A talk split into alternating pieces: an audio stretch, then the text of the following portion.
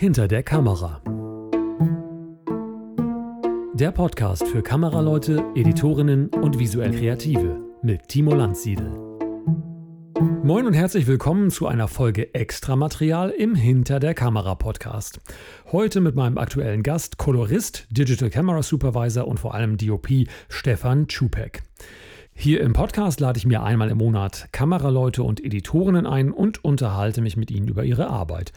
Dabei stelle ich Ihnen immer in einer Art Kurzfragebogen drei Fragen zu Ihren Vorbildern, zu Ihrer liebsten eigenen Szene und Ihren Lernprozessen.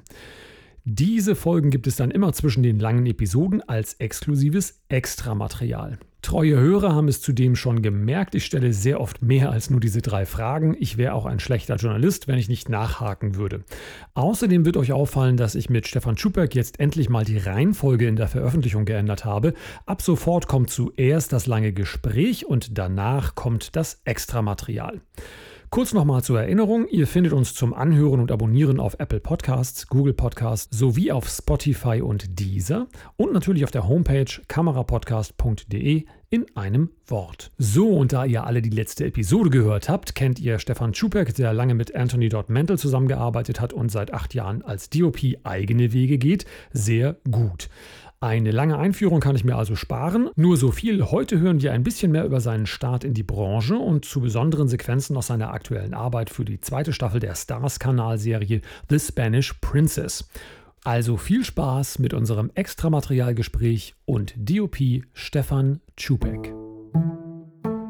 Kannst du noch mal kurz den Weg erklären, was da so dein Erweckungsmoment mit Film vielleicht ja. auch war? Meine erste Berührung mit Filmsets kam eigentlich über meine Mutter. Meine Mutter äh, ist Dolmetscherin gewesen und sie hat äh, sehr viel an DEFA, also ich komme aus der DDR, ähm, einem Dorf südlich von Berlin.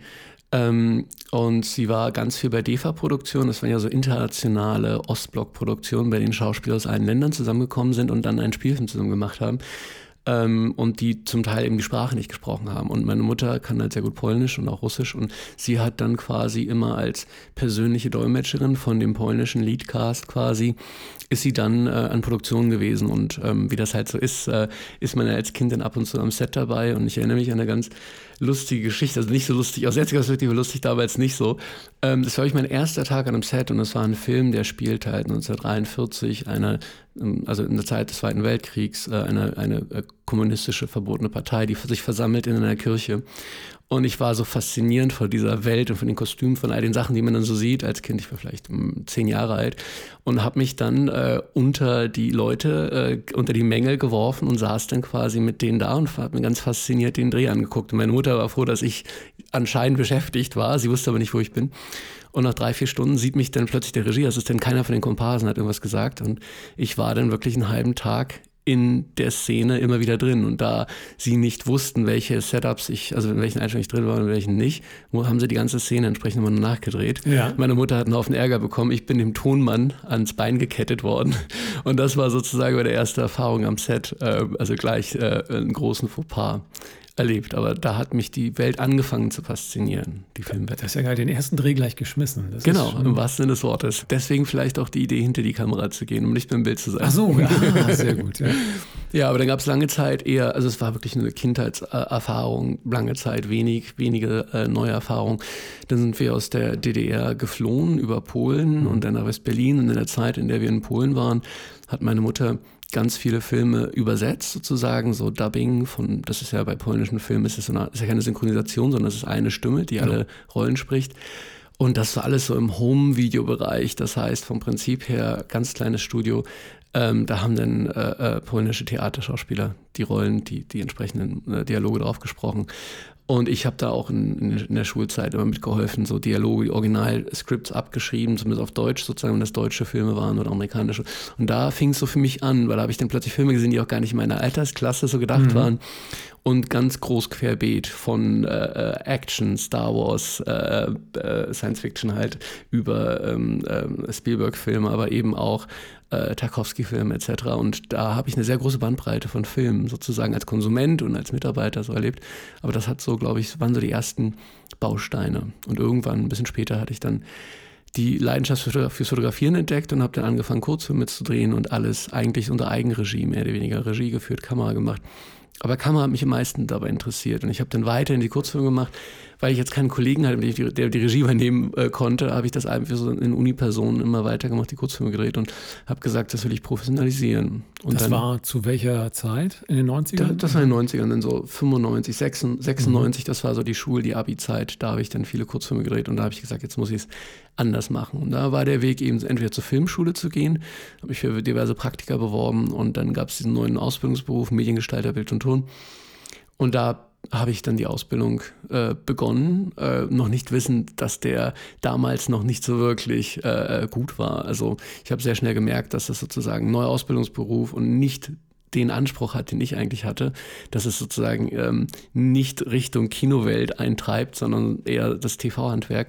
Aber ich habe dann relativ schnell versucht, weil das hat ja einen theoretischen und praktischen Teil, habe ich dann relativ schnell versucht, in szenische Sets zu kommen und Produktion und habe dann eben Anfang als Schnittassistent äh, äh für Tatort äh, etc. Mhm. verschiedene Produktionen gearbeitet. Das war damals für die Firma Cine Plus Ach, und bin ja. da durch, durch verschiedene Projekte und habe aber wollte ganz schnell ein Set und da war eben eine der ersten Weeklies, die Cine Plus damit ausgestattet war, hinter Gittern, eine Fernsehserie und da bin ich dann hin und habe drei Jahre lang während der Ausbildung eben von Schnittassistenz, Post-Production Supervisor bis hin ans Set als äh, Bildtechniker ähm, und dann später hin zum Camera Operator bin ich einmal sozusagen durch diese Produktion durchgegangen. Ja, genau.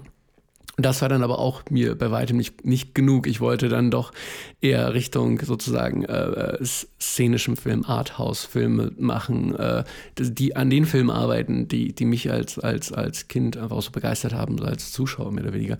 Und da wusste ich, dass die Serienwelt nicht ganz so meins ist und bin dann, dann ähm, relativ irgendwann nach drei Jahren bin ich dann ausgestiegen, Ausbildung fertig gemacht, ausgestiegen, habe quasi fast von null angefangen, habe eine Zeit lang Kameraassistenz für Film gemacht und dann kam der große, die große Entwicklung, dass ich gemerkt habe, okay, jetzt gibt es Kameras, die auch digi digitales Kino taugen, also HD-Kameras. Ja. Und bin zufälligerweise an eins der ersten Sets mit einer HD-Cam-Kamera von Sony Prototypen damals noch. Es war ein Musikvideo von Wim Wenders. Wim Wenders mhm. hat Regie gemacht, Jürgen Joges hat Kamera gemacht. Und da saß ich plötzlich mit einem Prototypen einer Kamera, die weltweit zweimal sozusagen existierte mhm. und habe gemerkt, okay, das ist sozusagen Einläuten einer neuen Generation.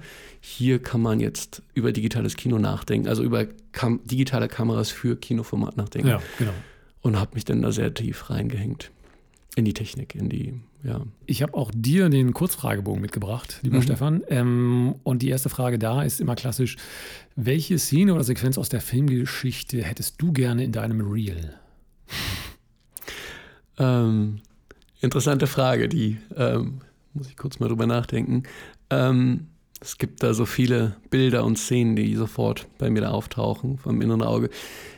Jetzt fangen mir, fallen mir vielleicht spontan zwei Sachen ein. Also, wenn, also eine Szene, die mich sehr, sehr bewegt und beeindruckt hat, aufgrund der Einfachheit und die einen trotzdem in eine Welt reinzieht, war Martin Scorseses Raging Bull, die Eröffnungseinstellung, bei der halt Jake LaMotta, der Protagonist, also De Niro, sich auf diesen ersten Kampf vorbereitet. Und die ist so unglaublich einfach, diese Szene. Das ist quasi schwarz-weiß, ganz simpel kadriert. Und, aber ich habe irgendwie, das, das, man hatte das Gefühl, die Emotionen oder diese Anspannung vor diesem ersten Kampf quasi mit aufzuziehen und aufzusaugen. Und ähm, ich, äh, die hat mich, ja, das, ähm, da wäre ich gern da dabei gewesen, sozusagen, oder hätte sie gerne gedreht. Und wenn ich kurz noch über andere Einstellungen nachdenken könnte, ist es ein Film, der, der sozusagen nicht ganz so weit zurückliegt. Ähm, Son of Saul ähm, von Lascho Nemetz, äh, da gibt es auch die, ich glaube, eine der ersten Einstellungen im Film, bei der Saul, der Protagonist, äh, in dem äh, der unter, eingeführt wird und der einen sozusagen durch das Konzentrationslager führt. Und es ist eine sehr, sehr lange, bedrückende Handkamera-Einstellung, die ihm folgt von hinten, bei der man eigentlich fast nichts sieht aber man spürt die Welt drumherum mhm. und man spürt das Leid in dieser Welt und man wird so, das ist so ein, so ein düsterer Sog, äh, den der Film ja auch dann weiter fortführt. Ähm, auch das hat mich sehr, sehr, sehr bewegt, diese Einstellung und auch in diesen Film reingezogen. Ähm, und auch die, die Einfachheit dieser Einstellung gleichzeitig das, was sie eben auf so einfache Art und Weise, ohne großen technischen Aufwand sozusagen ausdrückt, das hat mich sehr, sehr, sehr bewegt. Und ähm, ja, das, ähm, das hätte ich mir auch, hätte ich auch gerne gedreht, wenn ich es gekonnt hätte, genau. Mhm. Ja. Ähm, wie wichtig findest du es gerade bei Raging Bull, die Entscheidung für, für Schwarz-Weiß?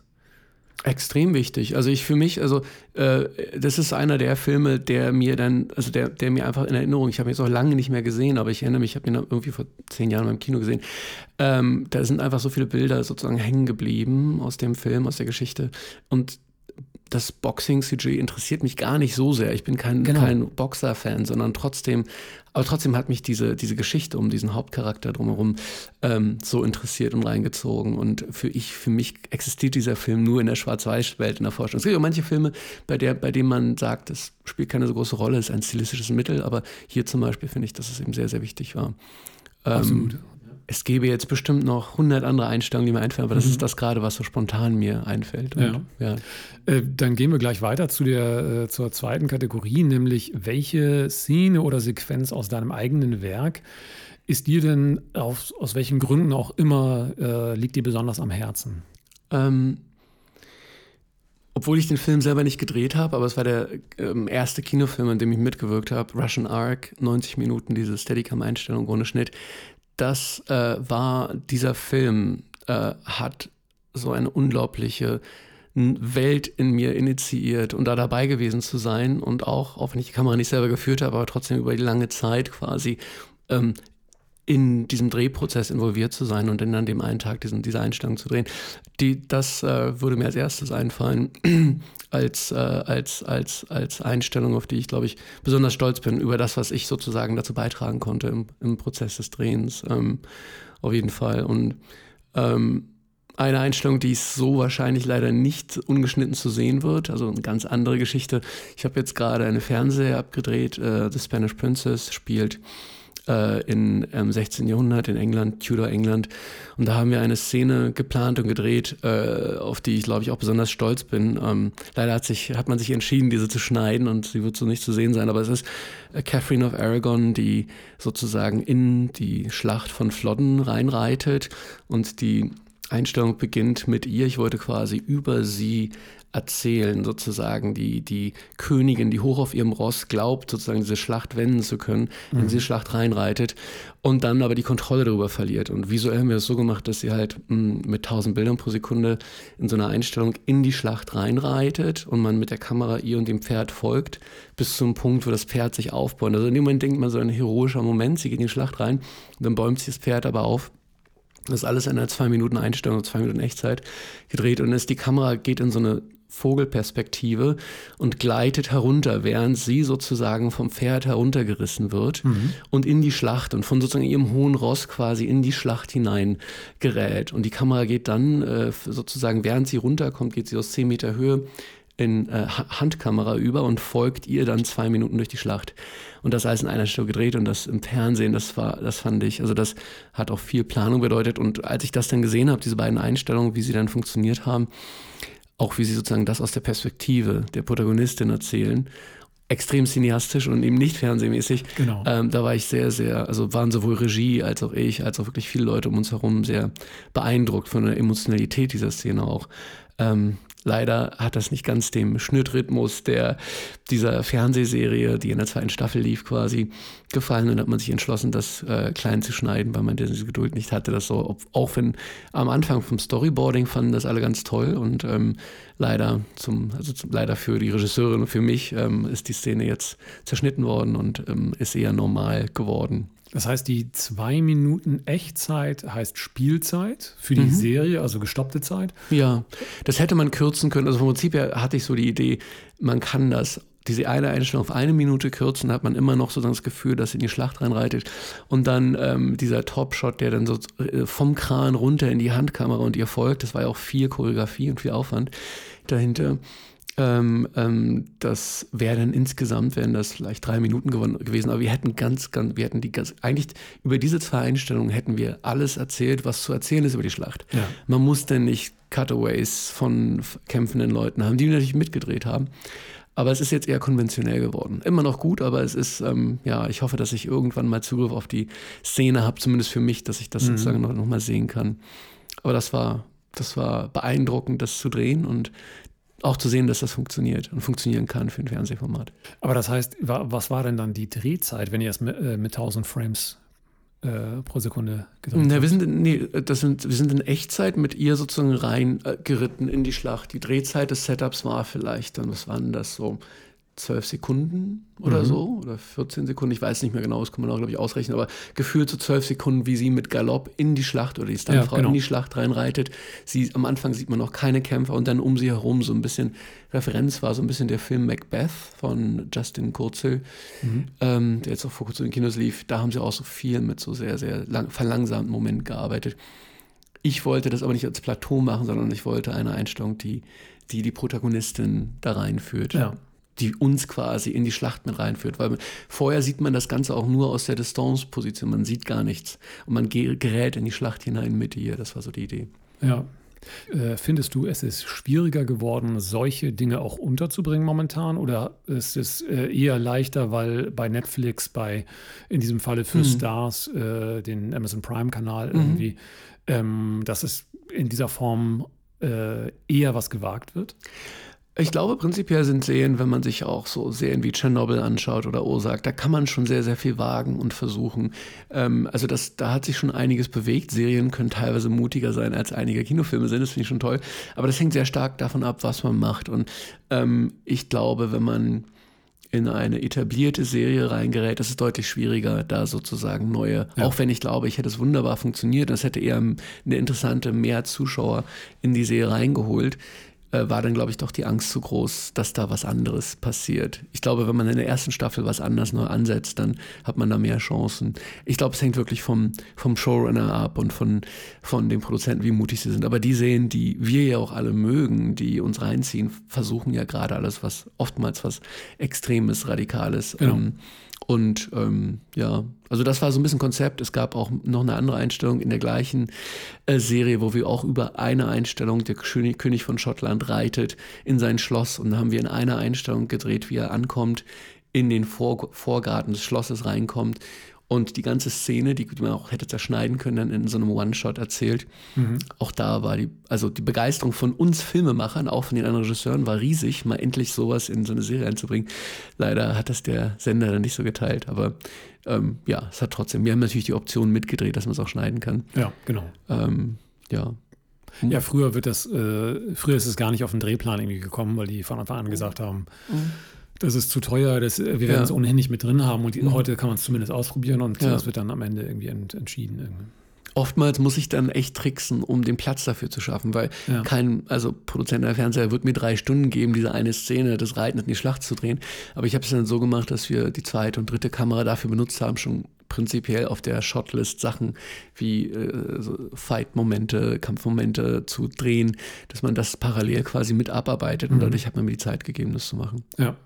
Gibt es eine Situation in deiner Karriere, von der du, in, in, in der du am meisten gelernt hast? Da gibt es also ich, ähm, prinzipiell ist ja jeder Drehtag ein neues Lernen. Also versuche ich mhm. auch ans Set zu gehen und das mache ich seit 20 Jahren so. Also seit 10 Jahren als DOP, davor eben als Digital Camera Supervisor. Ich gehe jedes, jeden Tag mit offenen Augen ans Set und, und lehr, versuche immer was mitzunehmen, was Neues. Ich denke, wenn ich drüber nachdenke, wo ich zum Beispiel am meisten über Schauspiel und Schauspielführung gelernt habe, das waren meine Tage äh, an der Seite von Antidote als ich ähm, äh, mit Lars von Trier gearbeitet habe. Da hatte ich auch ein bisschen Luft, weil ich nicht der Chefkameramann war, ein bisschen Luft sozusagen Sachen zu beobachten. Und mhm. da war es sehr, sehr beeindruckend. Zum Beispiel bei Mandalay gab es ähm, eine sehr, sehr emotionale Szene, bei der ähm, ähm, äh, Bryce, bei der Bryce Dallas Howard, die Hauptdarstellerin, ähm, also es ist eine sehr, sehr tief emotionale Szene spielen muss und die war schon nach dem ersten Take eigentlich ganz gut, aber es war sehr interessant zu sehen, wie Lars es in acht Takes immer, immer weiter getrieben hat und vom Prinzip her sie auf ein ganz anderes Level nochmal gebracht hat in der Veränderung. Und da ja. habe ich dann also wirklich mein, meine Augen meine Ohren offen gehalten und geguckt, wie, wie arbeiten Regisseure mit Schauspielern, um sie auf ein anderes Level zu bringen in der Emotionalität der Szene.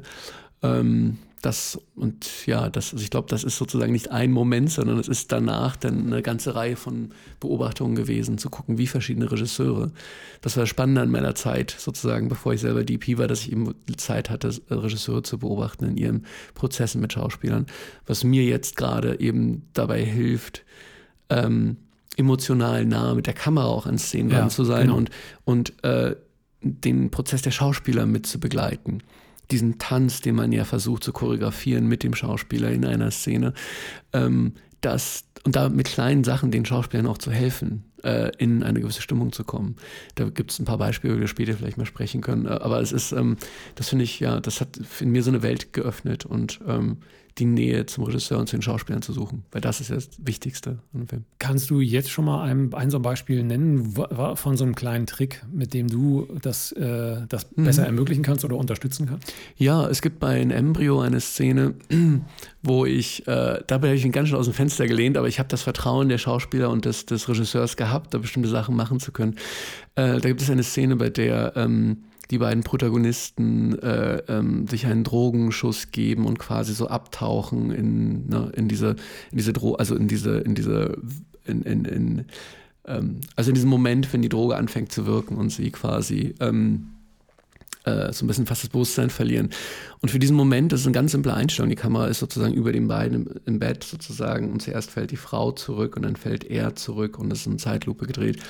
Ähm, und dann habe ich ähm, mit meinem Ohrbeleuchter was vorbereitet, dass wir sozusagen drei Lampen mit sehr, sehr viel Rot, äh, ähm, äh, äh, roter Folie versehen haben. Und in der Szene habe ich dann, ohne irgendjemand was zu sagen, ein rotes Licht hochgedimmt. Und den ganzen Raum auch sozusagen mit Rot geflutet. Das war auch so ein bisschen visuell das Thema, das finde ich viel das Thema Rot gehabt.